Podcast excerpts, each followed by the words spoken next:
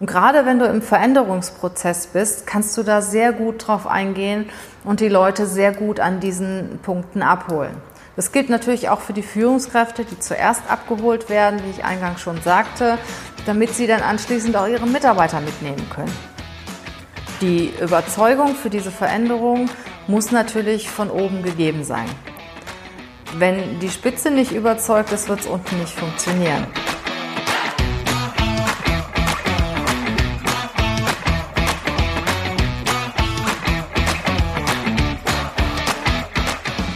Herzlich willkommen zum Podcast Leadership is a Lifestyle.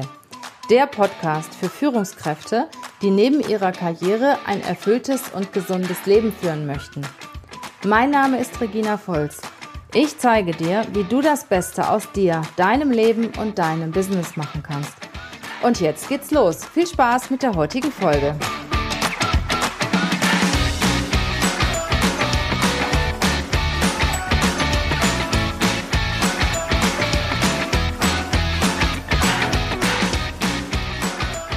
Häufig kriege ich die Frage gestellt, wie mache ich das in Veränderungsprozessen? Wie mache ich das, dass bei Change-Prozessen, Organisationsveränderungen, Strukturveränderungen meine Mitarbeiter an Bord bleiben? Dass sie auch positiv an Bord bleiben, dass sie zusammen mit der Führung diese Veränderungsprozesse begleiten und umsetzen. Wie schaffe ich das, dass mir keiner verloren geht? Vor allen Dingen, dass sie nicht nur dabei sind, sondern auch, dass sie mit Freude dabei sind. Wie kriege ich das hin? Ja, zunächst einmal ist es so, wenn Entscheidungen getroffen werden, werden sie ja häufig top-down getroffen. Das heißt, der Vorstand, die Geschäftsführung hat eine Idee, möchte eine Veränderung durchführen und die Mitarbeiter werden erst später informiert. Da zunächst einmal mein Hinweis, informiere die Mitarbeiter so früh wie möglich. Zieh sie so früh wie möglich mit ein, weil es sickert schon durch, dass irgendwas im Busch ist, es wird viel geredet, es geht viel, viel Arbeitszeit verloren, indem spekuliert wird. Zieh sie mit ein, informiere die Leute darüber, was du grob vorhast und die Detailarbeit kann ja später kommen. Ja, wenn du weißt, was du willst, wenn du, wenn du die Struktur stehen hast, wenn du die Prozesse stehen hast, frag sie, frag deine Leute, könnt ihr euch vorstellen, dass das funktioniert? Was könnten die Kritikpunkte sein? Was kann dagegen sprechen? Das heißt, geht in den regen Austausch. Dann haben die Mitarbeiter schon das Gefühl, dass sie mit einbezogen werden, dass ihre Meinung wichtig ist. Ja, und auch, dass sie wichtig sind. Weil wenn jemand gefragt wird, der hat schon das Gefühl, dass ihm eine gewisse Wertschätzung gegenübergebracht wird. Und sie sind dann irgendwo auch beteiligt. Mache die Betroffenen zu den Beteiligten. Weil die Mitarbeiter wissen schon sehr gut, vor allen Dingen die, die an der Front sitzen, wie es nachher auch in der Praxis aussieht, wie es umgesetzt wird. Sie können das viel eher sagen als die Leute, die in der Theorie oder auf, auf weißem Papier planen. Die Leute, die es nachher umsetzen, können ihre Meinung dazu sagen, was gut funktionieren wird und was weniger gut funktionieren wird. Also hör sie an. Und hör sie an so früh wie möglich. Weil die ganze Spekulation kostet Zeit und Geld und bringt nur Unruhe in die Organisation. Ja, und wenn du sie beteiligst und wenn das bekannt ist, was du vorhast, geht es natürlich darum, wie fassen das die einzelnen Leute auf. Und da komme ich auch wieder auf die unterschiedlichen Persönlichkeitstypen zurück. Du musst sie unterschiedlich abholen. Das ist die Aufgabe der Führungskraft. Die erstmal muss natürlich die Führungskraft überzeugt werden und die Führungskraft muss die Mitarbeiter überzeugen. Und auch erst wenn die Führungskraft im Boot ist und 100 Prozent dabei ist, dann können auch die Mitarbeiter dabei sein. Ich kann mich sehr gut an eine Organisationsveränderung erinnern, die ich selber mal mitgemacht habe. Da gab es einen Abteilungsleiter, der hat dann immer zu seinen Leuten gesagt, ach, es bleibt alles so, wie es ist und wir müssen uns jetzt mal ein bisschen ducken und irgendwann mal kommen sie ja doch wieder zum alten Status zurück. Und sowas ist natürlich tödlich. Also die Führungskräfte müssen als erstes mit dabei sein, sie müssen überzeugt davon sein und nur wenn sie überzeugt sind, können sie natürlich auch diese Überzeugung, die sie selber haben, an ihre Mitarbeiter weitergeben. Und wie ich dann die einzelnen Mitarbeiter ins Boot hole und überzeuge, hängt natürlich sehr von dem Typ des einzelnen Mitarbeiters ab, von der, von, dem, von der Persönlichkeit, wie ist er gestrickt, hat er Angst vor Veränderungen, freut er sich darauf. Also ich muss mir zuerst einmal angucken, was braucht der Mitarbeiter, wofür hat er Angst und was motiviert ihn. Ich arbeite in solchen Situationen sehr gerne mit dem DIS-Persönlichkeitsmodell. Das gibt es in vielen Varianten. Vielleicht kennt ihr ein Modell mit unterschiedlichen Farben, grün, rot, blau und gelb. Ähm, das clustert die Persönlichkeiten eigentlich ganz gut. Und wenn ich die Persönlichkeit eingeschätzt habe, kann ich auch sehr gut mit ihr umgehen. Und dann ist es egal, ob du eine große Veränderung vorhast, eine Organisationsveränderung oder nur in der Abteilung gewisse Prozesse veränderst, den Standort verlegst oder was auch immer. Äh, das ist immer gut, wenn man die Menschen auch entsprechend ihrer Persönlichkeit abholt und mit einbezieht. Ja, bei dem DIS-Persönlichkeitsmodell gibt's halt die vier Grundtypen. Ich sage sie noch mal kurz. Es gibt auch einen Podcast darüber, wo ich sie auch vorgestellt habe. Das heißt, jemand ist vorrangig dominant, jemand ist initiativ, das heißt sehr schnell begeisterungsfähig, sehr schnell dabei. Jemand anderes ist sehr stetig, das heißt, er liebt schon den Status quo, hat große Angst vor Veränderungen, mag lieber Routinearbeit, mag lieber das weitermachen, was er heute macht, was er gelernt hat, wechselt auch nicht so gerne die Position, das Unternehmen, den Wohnort. Und dann gibt es noch den Gewissenhaften, der sehr kritisch ist. Der ist sehr qualitätsbewusst, sehr perfektionistisch und auch sehr kritisch. So, und ihr könnt euch natürlich denken, dass die Typen unterschiedlich abgeholt werden müssen. Also der Dominante will natürlich überall dabei sein. Der mag Herausforderungen, der ist auch dabei, wenn er wichtig und ernst genommen wird. Also wenn du einem Dominanten sagst, ich brauche dich, äh, du musst mir helfen, du musst mitmachen, ähm, es gibt die und die Ergebnisse am Ende, das bedeutet für dich das und das und er, er hat für sich selber positive Resultate, die er sieht, dann ist er schon dabei. Dem Dominanten kannst du auch ziemlich direkt und bestimmt sagen, worum es geht. Da brauchst du nicht mit Wattebäuschen werfen, den kannst du ganz klar auf den Punkt bringen, kannst sagen, das haben wir vor aus dem und dem Grund. Ich brauche dich, mach mit und äh, dann gemeinsam kriegen wir das sicher gut hin. So, und den hast du wirklich sehr, sehr schnell im Boot, weil der liebt Ergebnisse, der liebt Herausforderungen, aber immer nur, wenn er selbst auch eine gute Position in dem Spiel hat. Viele Führungskräfte sind dominant, weil sie natürlich auch eine gewisse Dominanz brauchen, um Menschen zu führen. Und die Menschen folgen auch gerne dominanten Leuten, weil sie denen einfach vertrauen. Und weil, weil die auch was tun. Die entscheiden schnell, die gehen los, die machen was. Ja, also diesen Dominanten, den kannst du ziemlich schnell kriegen, indem du ihn einfach informierst, indem du ihm sagst, wie wichtig er in diesem Prozess ist und dass du es natürlich sehr begrüßen würdest, wenn er da mitmacht. Der zweite Typ ist der, ich sag mal, optimistische, aufgeschlossene Initiative-Typ. Bei dem hast du eigentlich überhaupt kein Thema, weil der findet Neuerungen total gut, der liebt Aktionen, der liebt Veränderungen, ist unheimlich schnell, begeisterungsfähig.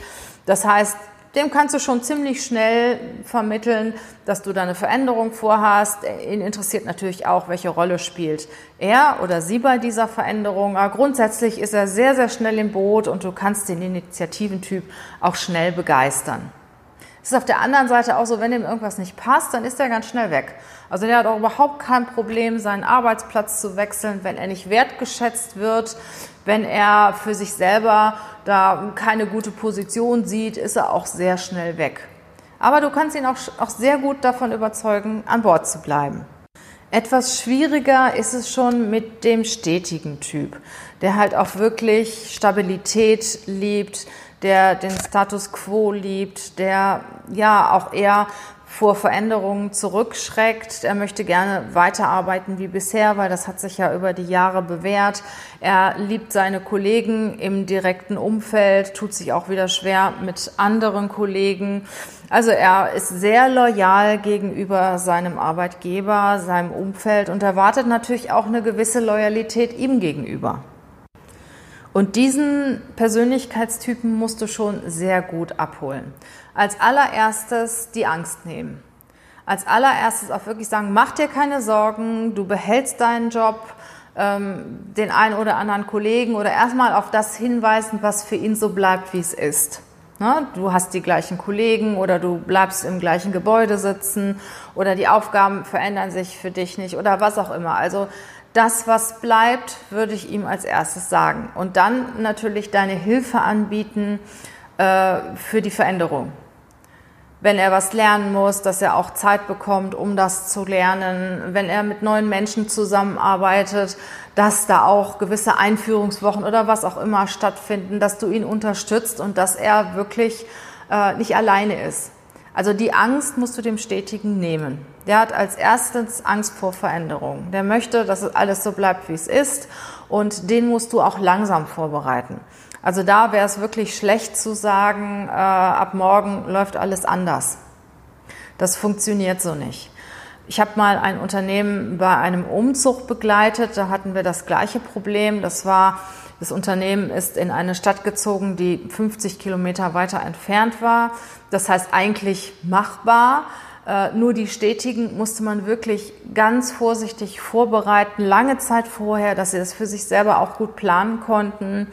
Den hat man dann Bus-Shuttle angeboten, also alles Mögliche angeboten, um ihnen den Weg auch und die Entscheidung auch leichter zu machen, in dem Unternehmen zu bleiben. Also den Stetigen musst du schon Hilfestellung bieten, die musst du begleiten und vor allen Dingen Mut geben und Angst nehmen, dass für sie irgendetwas Negatives passiert. Dann kommen wir zu den, ich sag mal, Perfektionisten, die Leute, die sehr gewissenhaft sind, die sehr genau sind, die alles hinterfragen. Ja, die sind sehr wichtig, weil die weisen dich schon auf die Themen hin, die nicht funktionieren. Die weisen dich auf alle möglichen Themen hin und vielleicht auch auf zwei, drei, vier Themen zu viel, die nicht funktionieren. Aber sie sehen das. Also wenn irgendetwas nicht läuft bei deiner Idee oder wenn sie irgendwo kritische Punkte sehen, die bringen sie sofort auf den Tisch. So, und äh, derjenige, der sehr perfektionistisch, auch sehr sachorientiert ist, der denkt in der Beziehung auch gar nicht an sich selber, sondern der denkt an das Ergebnis, an die Organisation, funktioniert das, der rationalisiert sich auch selber weg, wenn es besser sein muss oder wenn es dann besser ist. Ne, der Gewissenhafte ist sehr korrekt, sehr bedacht, prüft Zahlen, Daten, Fakten, um, eine, um einen anderen Weg zu gehen. Also bei, mit dem hast du schon ein bisschen Arbeit, äh, weil du musst viele Fragen beantworten. Es werden kritische Punkte genannt, die du natürlich auch dann entkräften musst und gut erklären musst. Auf der anderen Seite weist er dich vielleicht auf die andere Sache, ein oder andere Sache hin, die wichtig für dich ist im Veränderungsprozess. Grundsätzlich ist dann der gewissenhafte Typ aber auch sehr diplomatisch. Ne? Der ist äh, sehr systematisch, sehr vorausplanend, sehr diplomatisch und weiß auch viel. Also so gewissenhafte Typen lohnt sich schon, die früh genug mit einzubeziehen, damit man auch in die richtige Richtung läuft, weil die sehen einfach alles. Es entspricht natürlich keiner zu 100 Prozent dem einen Typ oder dem anderen Typen, aber es gibt da schon Präferenzen. Also du, wenn du dich mal umguckst und auch dich selber betrachtest, wo bist du eher? Bist du eher der dominante Typ, der Entscheidungen trifft, der vorangeht? Bist du der begeisterungsfähige Initiative-Typ, der Neuerungen, der Herausforderungen liebt? Oder bist du der Stetige, der am liebsten da ist, da bleibt, wo er ist, der Veränderungen nicht so mag, der aber sehr loyal, sehr hilfsbereit ist, sehr eng mit seinen Kollegen ist? Oder bist du eher der Zahlen, Daten, Fakten-Typ, der gewissenhafte Typ, der sehr kritisch ist, die Sachen hinterfragt, genau ist, sehr strukturiert ist und natürlich auch jemand, der sehr gut analysieren kann? Und bei den meisten Menschen sieht man schon gewisse Präferenzen zu der einen oder anderen Persönlichkeit. Und gerade wenn du im Veränderungsprozess bist, kannst du da sehr gut drauf eingehen und die Leute sehr gut an diesen Punkten abholen. Das gilt natürlich auch für die Führungskräfte, die zuerst abgeholt werden, wie ich eingangs schon sagte, damit sie dann anschließend auch ihre Mitarbeiter mitnehmen können. Die Überzeugung für diese Veränderung muss natürlich von oben gegeben sein. Wenn die Spitze nicht überzeugt ist, wird es unten nicht funktionieren. Und natürlich ist es so, je nachdem, wie groß deine Gruppe ist, dass du auch schon mal den einen oder anderen verlierst. Aber grundsätzlich muss man sich ja auch der Zeit anpassen, muss man sich dem Markt anpassen, den gegebenen Gegebenheiten. Und ich sage mal, nie gab es so viele und so schnelle Veränderungserfordernisse wie heute. Also es dreht sich ja alles um uns herum und wir müssen uns auch drehen. Sonst bleiben wir irgendwann mal auf der Strecke. Und da brauchen wir halt auch grundsätzlich Leute, die offen dafür sind, die auch ein agiles Mindset haben, ja, und, und Veränderungsvorschläge und Veränderungsprozesse auch wirklich sehr neutral und sachbezogen auch durchdenken. Und natürlich auch mitziehen, wenn die Entscheidung getroffen ist. Der griechische Philosoph Heraklit hat schon gesagt, die einzige Konstante im Leben ist die Veränderung. Zum einen streben wir nach Veränderung und zum anderen tun wir uns schwer, Bewährtes loszulassen. Unsere Zukunft lebt aus Veränderungen. Wir werden noch viele Veränderungen mitmachen. Freuen wir uns darauf, nutzen wir die positiven Aspekte, nutzen wir die Chancen, ja, und seien wir einfach dabei. Denn die einzige Konstante im Leben ist die Veränderung.